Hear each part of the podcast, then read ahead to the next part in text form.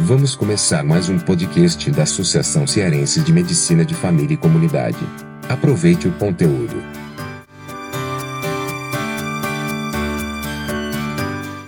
Olá, pessoal que acompanha aqui o nosso Palavras de Cuidado e o nosso podcast da Associação Cearense de Medicina de Família e Comunidade.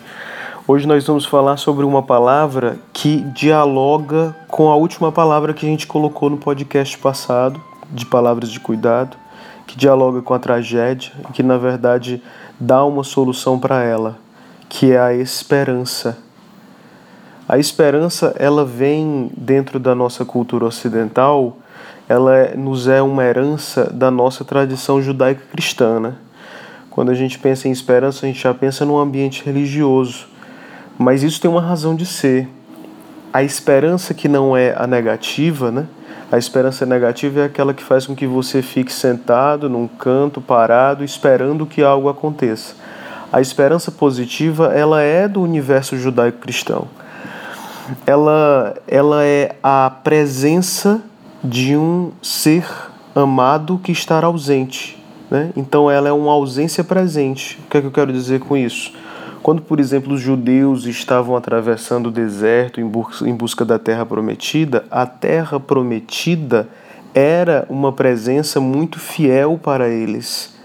Então eles esperavam encontrá-la e isso provocava energia, provocava movimento, provocava dinamização das suas forças, porque eles tinham certeza, isso na base da sua fé, que o que estava ausente ali fisicamente era presente, porque Deus tinha dito que a terra era deles. Então eles foram em busca e eles batalharam por aquilo dali.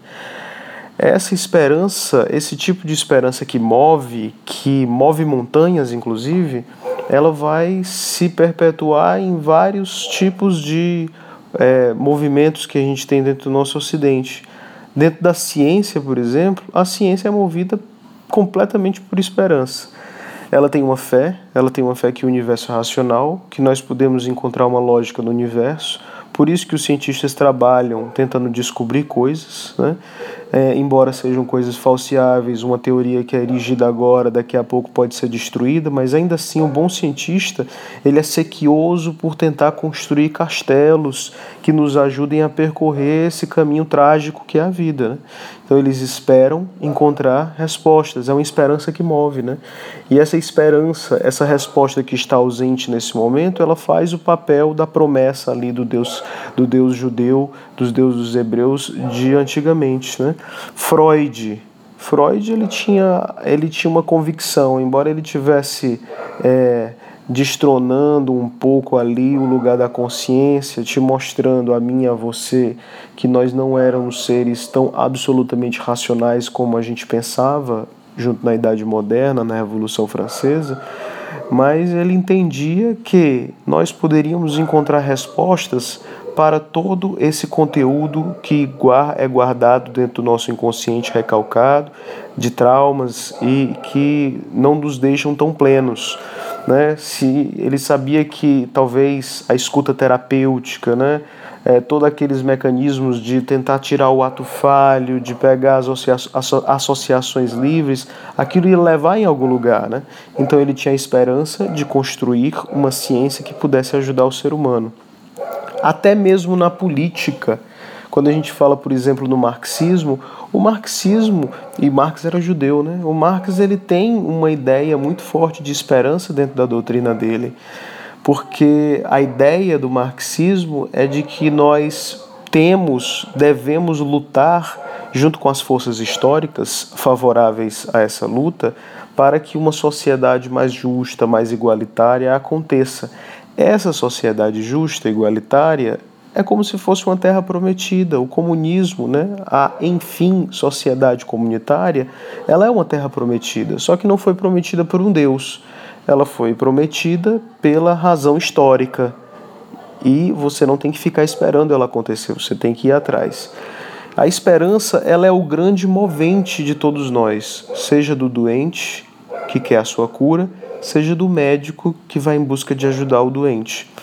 E quer queira, quer não, a última coisa que realmente a gente não pode deixar acontecer é tirar a esperança do paciente. Nós não podemos tirar a esperança do paciente em momento algum, a não ser que na travessia da doença que ele estiver enfrentando, ele, esteja prestes a estar convicto de que a vitória contra a morte não é mais possível e ele vai entrar dentro de um outro caminho, de uma palavra que a gente já falou aqui e que vai estar presente muito na cabeça dele, que é a aceitação. Mas aí é um, são outras águas, são outros mares. Ah, e sobre isso a gente já falou em episódios passados. Até que a luta não dê as mostras de que está no esgotamento final, e isso a gente tem que ter um pouco de percepção, mesmo é, intuitiva disso, a esperança tem que ir até o fim. Aqui é mais um episódio de Palavras de Cuidado com Alan Denizar, diretor da pós-graduação e um dos membros da Associação Cearense de Medicina de Família e Comunidade. Agradeço por você estar nos ouvindo. Assina aí o nosso podcast e se torne sócio da nossa Sociedade Brasileira de Medicina de Família, que vai ajudar na nossa Associação Cearense e todas as associações ao redor do Brasil para transformar essa nossa ciência, esse nosso corpo médico ainda melhor dentro da atenção primária tão necessária. Muito obrigado. Você ouviu o podcast da Associação Cearense de Medicina de Família e Comunidade. Compartilhe esta produção entre os colegas da atenção primária à saúde. Um forte abraço e até o próximo.